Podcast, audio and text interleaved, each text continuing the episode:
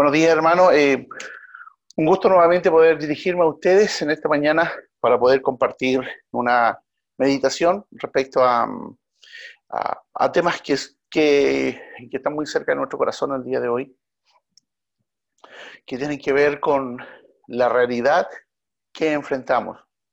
Así que antes de comenzar, permítanme saludar a cada uno de los que está. Sé que mi hermano Daniel y Claudia ya lo hicieron, pero aún así quiero hacer extensivo este saludo a todas las personas que están conectadas en este momento a, través de las redes sociales, a quienes nos van a ver posteriormente a, la edición de este, de este eh, mensaje, a quienes lo escuchan. Un, saludo en forma especial a, a personas, a hermanos que están en otros países y que hemos sido gratamente sorprendidos de distintas latitudes. Eh, somos, eh, nos escuchan. Vaya para todos ustedes un abrazo fraterno en el amor de Cristo. Manténganse firmes en este tiempo, confiados en lo que Dios está haciendo.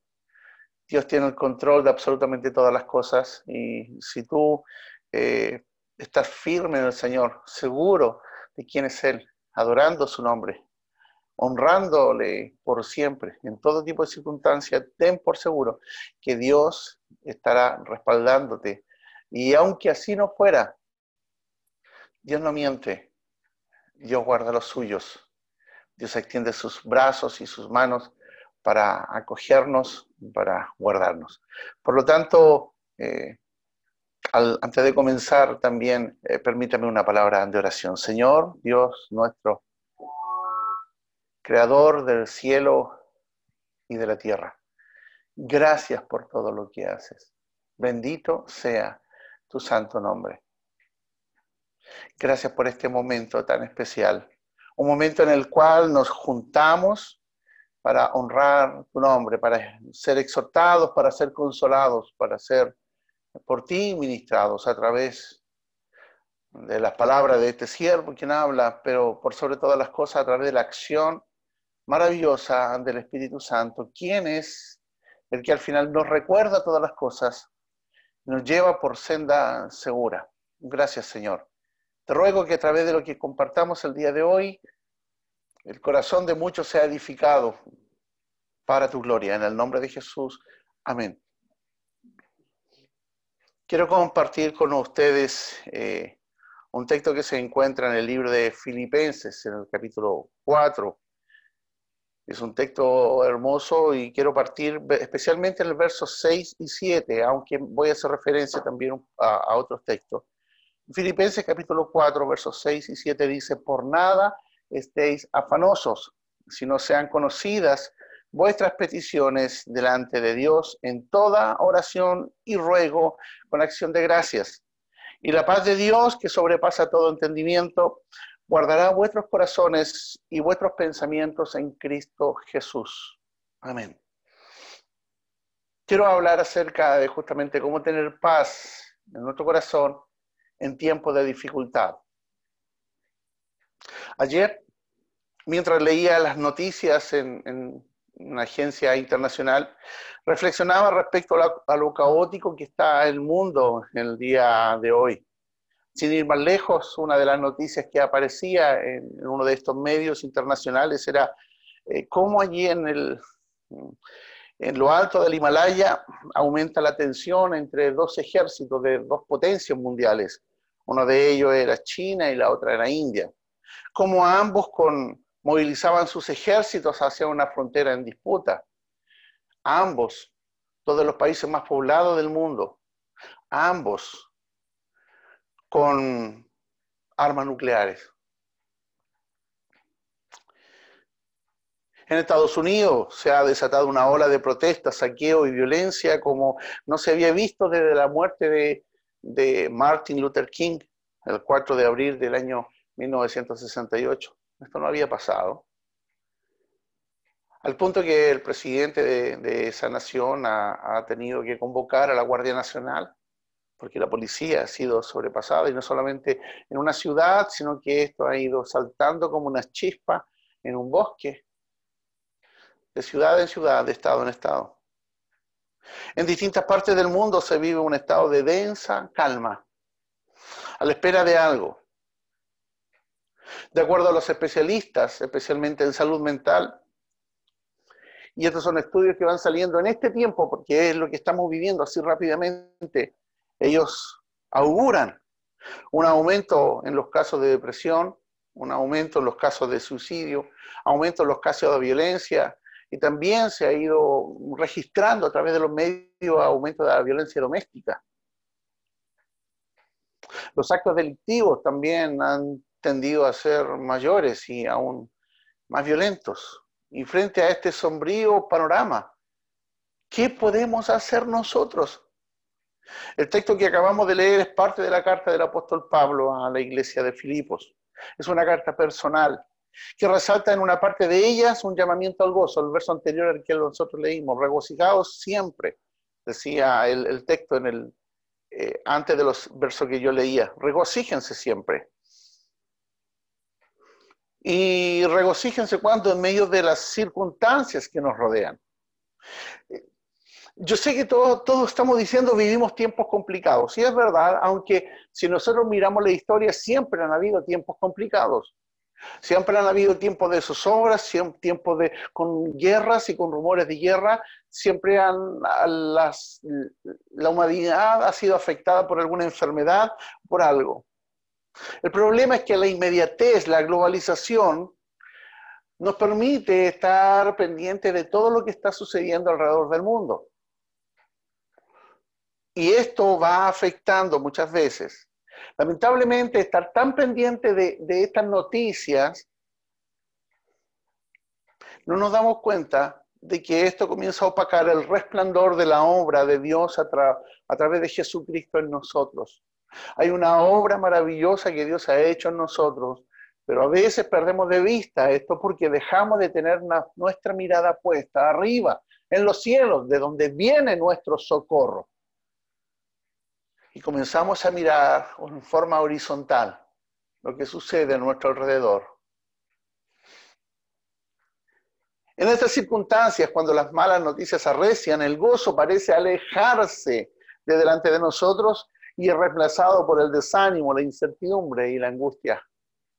Por lo tanto, y frente a esta circunstancia, el día de hoy, quiero compartir esta reflexión aunque parezca muy difícil, aunque parezca muy extraño para algunos, nosotros los cristianos podemos experimentar la paz de Dios en medio de las circunstancias adversas. Sí, sí es posible. Esta es una promesa que hizo Jesús. Hablándole a los suyos, allí registrado en el Evangelio de Juan, en el capítulo 14, en el verso 27, el Señor dijo, la paz os dejo, mi paz os doy. No os la doy como el mundo la da. No se turbe vuestro corazón ni tenga miedo. Y esto es extraordinario para mí, el ver que nuestro Señor dejó como una herencia, no solamente la salvación, no solamente la eternidad para aquellos que han de ser salvos, para aquellos que son salvos, sino que también nos ha dejado algo precioso que se asienta en el corazón y en la conciencia de todo hombre y toda mujer, paz. Una paz interior que no es comprensible por el mundo. Es una paz que es más que un sentimiento pasajero, sino es una seguridad interna que surge de, de un corazón perdonado. Surge cuando entiendo, comprendo y tengo la certeza que he sido perdonado de mis pecados. Solo Cristo puede darla. Y esto que Él da no es como la da el mundo, es una, la que da el mundo es parca, es egoísta, es pasajera. Está siempre ligada a la fuerza de los ejércitos, está siempre ligada a promesas, que muchas veces no son cumplidas.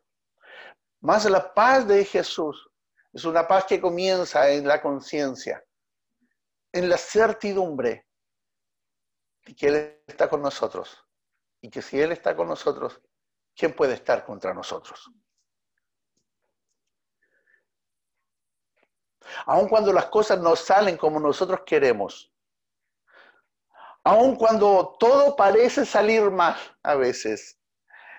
Aún así, aún en esos casos más extremos, es posible entonces tener la paz de Dios, esta paz que sobrepasa la razón, esta paz que sobrepasa la lógica, porque es una paz sobrenatural.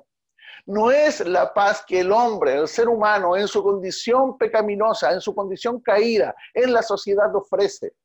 No es la paz que, que ofrece el seguro social, no es la paz que ofrece el sistema de salud, no es la paz que puede ofrecer un gobierno determinado, es la paz que proviene de arriba, del cielo. Desde el trono de Dios desciende al corazón del hombre que se ha reconciliado con él. ¿Y cómo se ha reconciliado con él? A través de la obra expiatoria de Jesucristo en la cruz del Calvario. Es una paz que no puede ser generada por nosotros mismos. No depende de las palabras bien intencionadas de nadie. Aún ni siquiera depende de las palabras de este pastor que el día de hoy habla contigo. No, hermanos míos. La paz que podemos experimentar es como el maná del cielo que todos los días descendía sobre Israel y ellos podían alimentarse. Es una paz sobrenatural. Así desciende la paz del Señor al corazón de aquel que pone sus ojos solamente en Cristo, solamente en Jesús, autor y consumador de la fe. Esa es la paz que está disponible para todo creyente.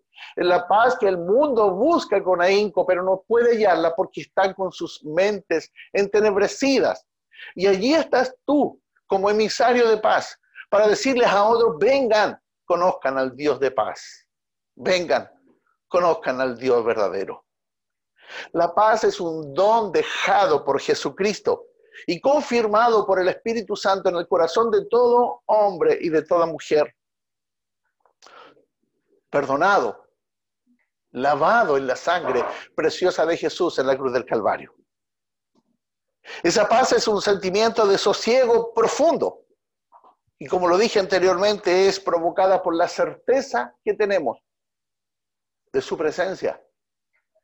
Una presencia que Muchos quieren experimentar a través de alguna sensación física, a través de la percepción de los sentidos.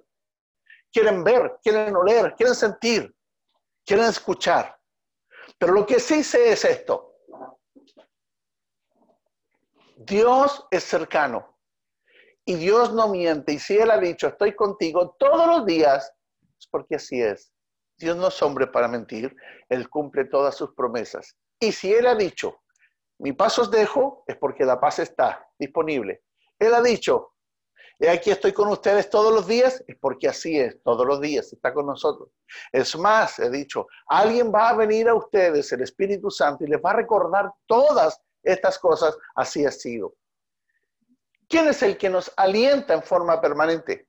¿Es acaso el hermano, es el esposo, es el pastor? Sí, muchas veces son ellos, pero la voz interna quieta, firme, santa del Espíritu Santo, en que habla profundamente a nuestro espíritu. Y esa es la razón por la que permanecemos. Este maravilloso don puede perderse. A ver, ¿qué puede perderse? Pastor, usted está diciendo por un lado que la podemos tener, que está. Sí, quiero decirte una cosa, por favor, y esto no es contradictorio. ¿Cómo se puede perder cuando un hombre o una mujer, aunque sea salvo, comienza a mirar sus circunstancias solamente? Y por un momento se nubla su entendimiento, no quiere escuchar la voz de Dios y empieza a escuchar mal la voz del que está cercano con un mensaje terrenal. Porque comienza a mirar la realidad externa y no la realidad celestial. El incrédulo busca, corre detrás de la, de la paz, porque no la tiene. Y como no la tiene, está en permanente angustia y en permanente desasosiego. Mas nosotros, teniéndola, a veces frente a las circunstancias, queridos, podemos momentáneamente perderla o perderla de vista. ¿Cuál es la diferencia entre la paz del mundo y la paz de Dios? En el alcance, en los recursos con que contamos. A nivel terrenal todo es limitado. Por eso decía, la paz que ofrece el mundo siempre es limitada, siempre es pasajera. Mas cuando ponemos los ojos en los recursos del cielo, en los recursos de Dios, entonces es ilimitado. El límite es Dios mismo. Ilimitados recursos, recursos, ilimitados alcances. Amado, la exhortación del día de hoy a ti es, no quites tu mirada de quién es tu Señor, de quién es tu Hacedor, de quién es tu Salvador. Porque si la quitas algunas veces, nos angustiamos cuando no debemos angustiarnos, se turba nuestro corazón cuando no debe estar turbado y y perdemos aquello que tenemos que el Señor nos ha dejado especialmente para estos tiempos. En los tiempos de bonanza, en los tiempos de tranquilidad, en los tiempos de abundancia, normalmente esto no se hace tan fuerte, tan visible y tan potente en nuestras vidas. Pero en los tiempos de desasosiego, en los tiempos de inquietud y de incertidumbre, emerge justamente esta promesa de Dios y llena el corazón del hombre y de la mujer. ¿Qué es lo que nos mantiene en la fe? ¿Qué es lo que nos mantiene aferrados a Cristo? La promesa, sus promesas. Y una de ellas es esta, mi paso dejo, dijo el Señor. El texto que acabo de leer anteriormente, el del libro el de la carta del apóstol Pablo, el de Filipenses capítulo 4, es categórico también al indicarnos que la paz está disponible pero que debemos actuar nuestra fe. Es decir, la paz de Dios requiere del individuo cuatro decisiones deliberadas. Y la primera decisión de ellas está en el verso 4, que decía, regocijaos, yo leí desde el verso 5, pero acá me dice el 4, regocijaos en el Señor siempre, otra vez digo, regocijaos. Entonces, la paz del Señor viene a través del regocijo. ¿Y qué es el regocijo? La palabra eh, que se traduce como regocijo es jairos, jairos, Y básicamente es lo mismo, es estar alegres. ¿Cómo es posible estar alegre? Me dirá alguien. Bueno, compara las razones y en base a las razones puedes decidir. Por un lado, tiene los problemas y el peso opresor que esto conlleva.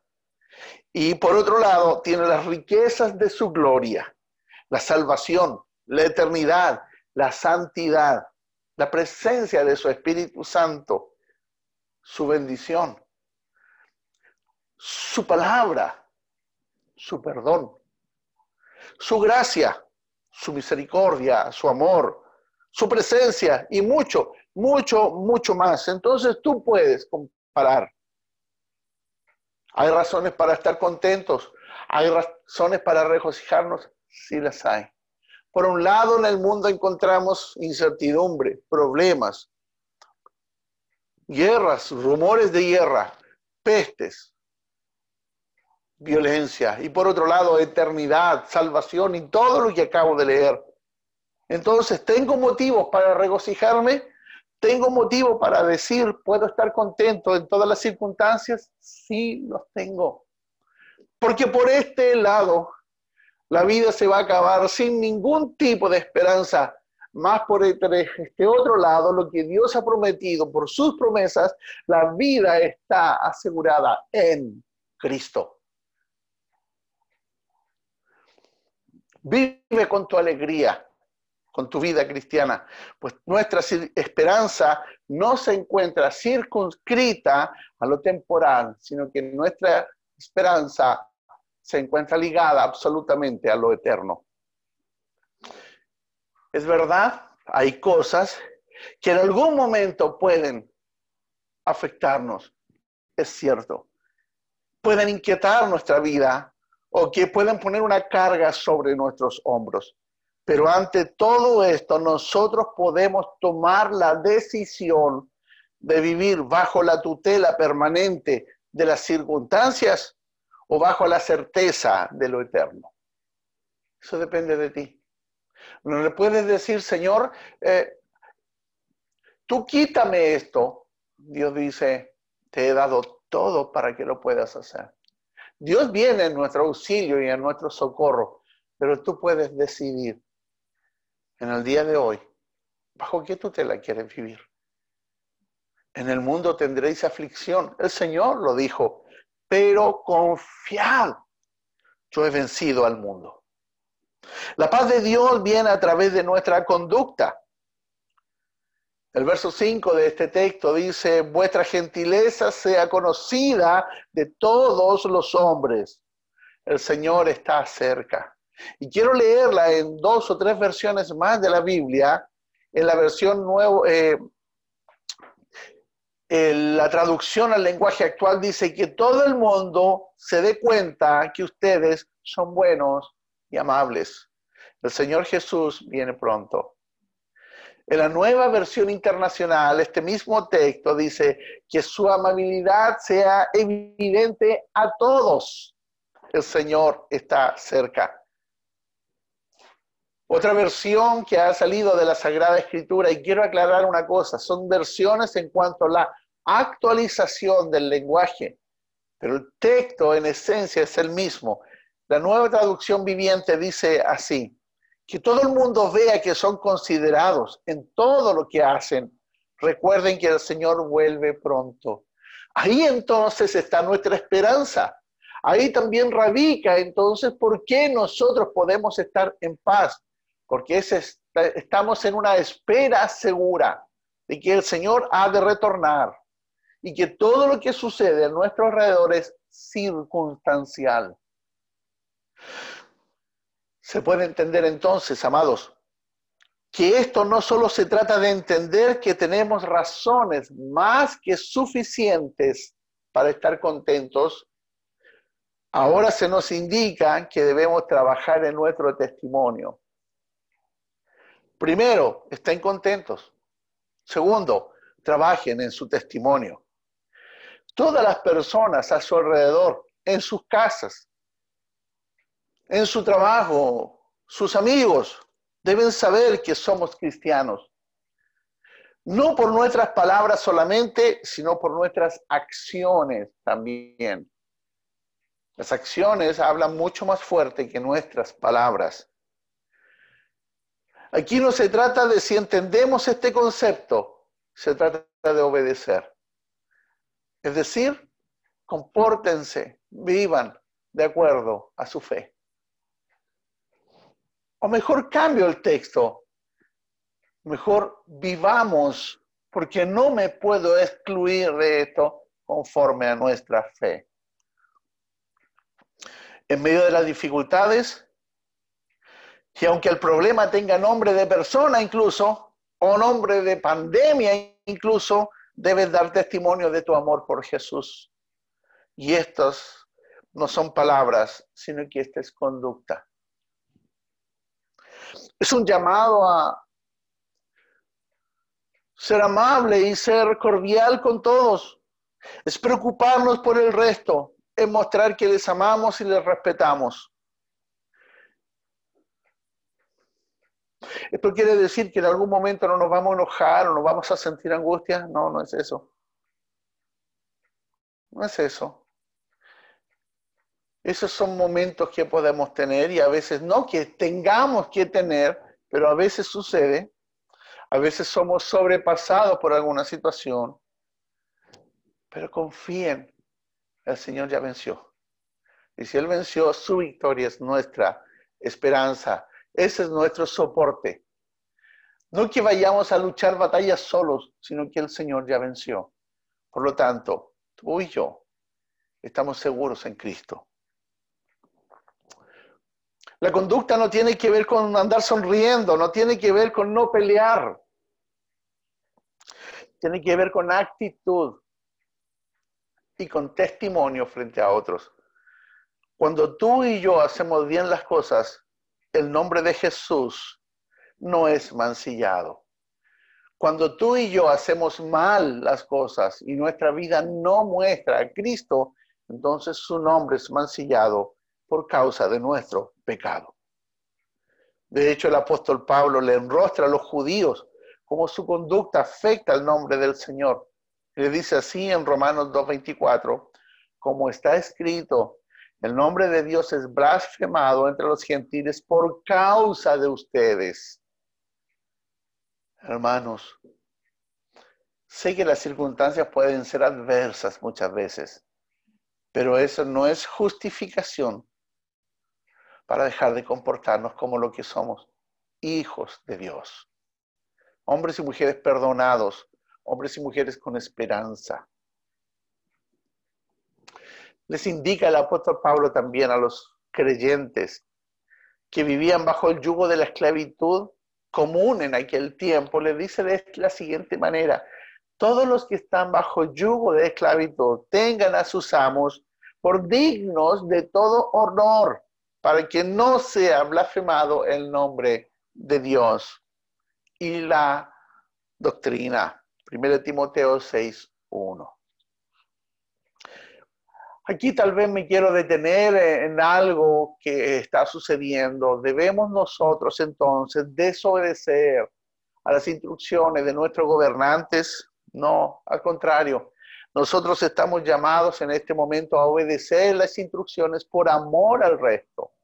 Nosotros estamos llamados en este momento, por ejemplo, a cumplir con las instrucciones de salud que se dan no porque creamos que Dios no es poderoso para borrar todas las cosas, de, con su sola intención, con su sola palabra, puede cambiar las circunstancias, pero mientras tanto el deber tuyo y el deber mío es comportarnos como hijos de Dios, es decir, honrando a las autoridades, sujetándonos a ellos, cumpliendo con las normas. ¿Por qué? Porque primero está escrito y segundo, porque cumplimos el segundo mandamiento, amarás a tu prójimo como a ti mismo. ¿Cómo tener paz? La paz de Dios viene también a través de la oración. Entonces el primero que hemos visto es a través del gozo, de estar alegres a pesar de las circunstancias, el segundo, dar buen testimonio permanente a pesar de las circunstancias. El tercero es la oración. Por nada estéis afanosos, dice el texto. Si no sean conocidas vuestras peticiones delante de Dios en toda oración y ruego con acción de gracias. Nuestra vida de oración debería ser más que un acto en sí debería acercarnos mucho más al cielo. Y esto debe ser en forma permanente. Quiero decirlo de esta manera y entiéndanme por favor. Una atmósfera de oración es aquella que se crea en un momento de intimidad con el Señor. Una atmósfera de oración es aquella que se puede vivir cuando tú oras en forma permanente. No es que haya un cambio y que hayan espíritus o que hayan ángeles. No me quiero referir a eso, por favor. No es lo que estoy diciendo. Pero una atmósfera de oración es un lugar donde se respira paz. Un hombre y una mujer confía plenamente en quién es su Señor. Su corazón descansa en las promesas de Dios. Es aquel lugar o es aquel ambiente o es aquella circunstancia en donde no necesitas ningún estímulo externo para llegar a la presencia de Dios.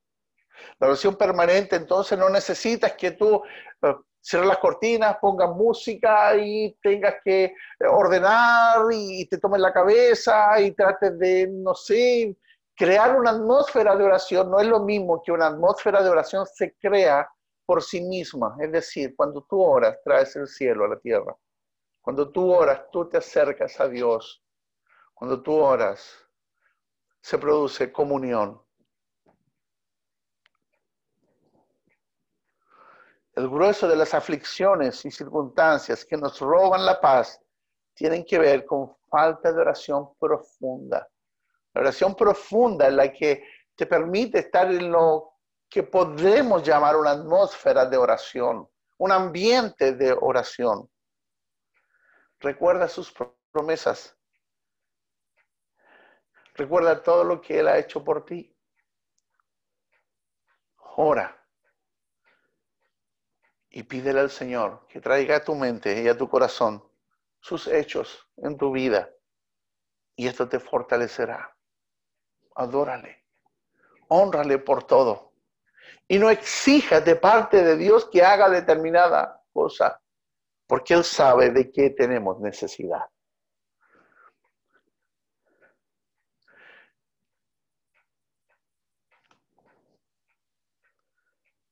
En otras palabras, deberíamos orar permanentemente y agradecer a Dios por todo.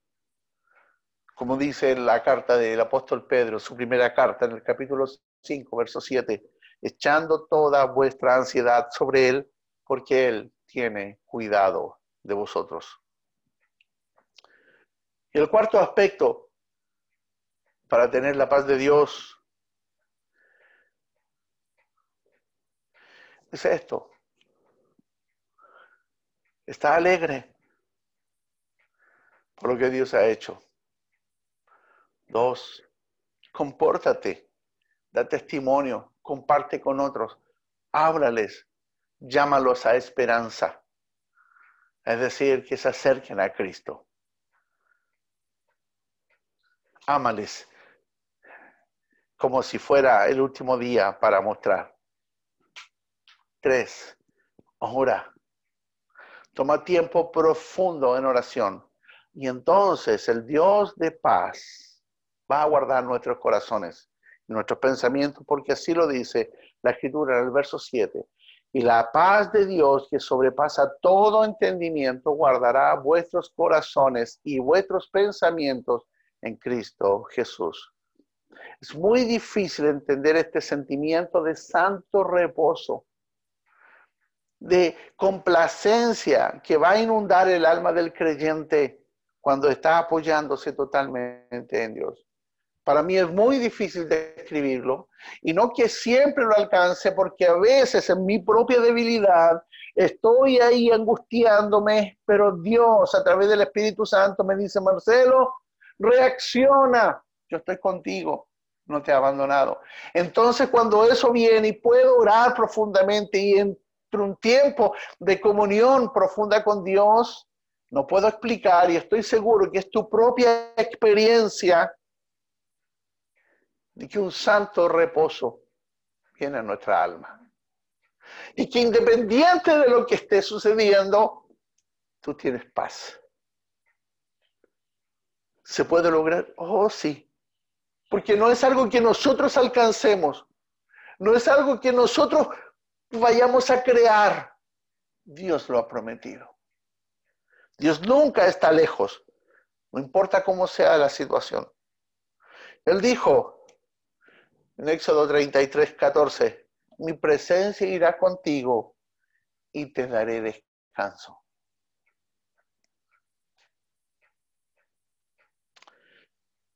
Me gustaría terminar en esta mañana con las palabras del Salmo 18, que dice así, Dios mío, yo te amo, porque tú me das fuerzas. Tú eres para mí la roca que me da refugio. Tú me cuidas y me libras. Me proteges como un escudo y me salvas con tu poder. Tú eres mi más alto escondite. Tú mereces que te alabe, porque cuando te llamo, me libras de mis enemigos.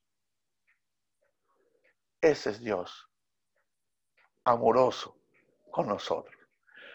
Ahora, ¿es obligación que esté alegre? Muchas veces no tenemos ganas ni de sonreír.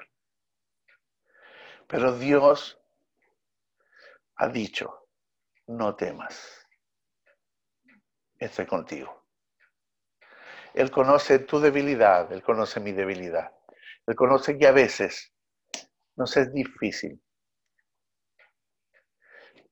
Pero quiero decirte que lo más extraordinario es que hay algo que nadie te puede quitar la seguridad de tu salvación, en la seguridad de que Dios está contigo y que no te dejará ni te desamparará. Vamos a orar. Señor, Dios del cielo y de la tierra, amoroso y extraordinario eres tú. Dios lleno de misericordia y de bondad, que a pesar de nuestras iniquidades, a pesar de nuestras faltas, a pesar de nuestra tremenda debilidad muchas veces,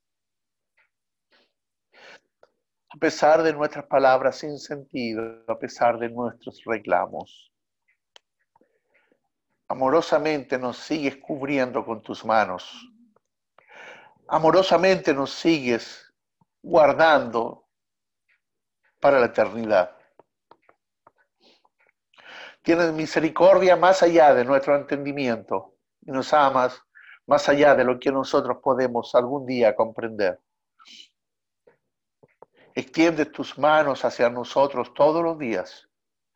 Y cuando creemos que ya no nos queda ninguna fuerza, nos renuevas. Y sí podemos volver a sonreír. Y nuevamente podemos cantar con gozo. Con una alegría que es distinta a la del mundo es algo que no nace por sentimientos momentáneos, sino que es por la certeza de nuestra salvación, de nuestra seguridad, pero también por la certeza de tu presencia. Gracias por eso. Ayúdanos en este tiempo porque somos débiles y solamente tú tienes el poder para mantenernos firmes. Nosotros correremos a ti. Porque sabemos que cuando te buscamos siempre estás. Te ruego por lo que han de escuchar esta reflexión, no solamente acá, sino en que en distintas partes y sus corazones sean afirmados.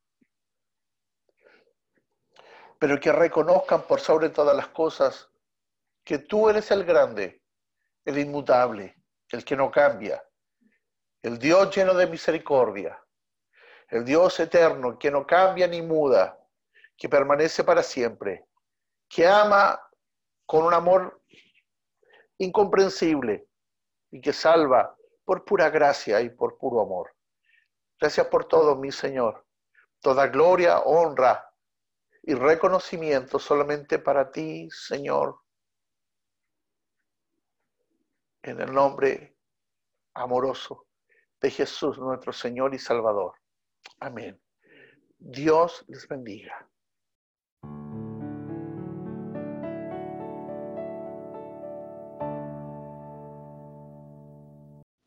Si te gustó este video, dale like y suscríbete a nuestras redes sociales para recibir nuestras notificaciones. Que Dios te bendiga.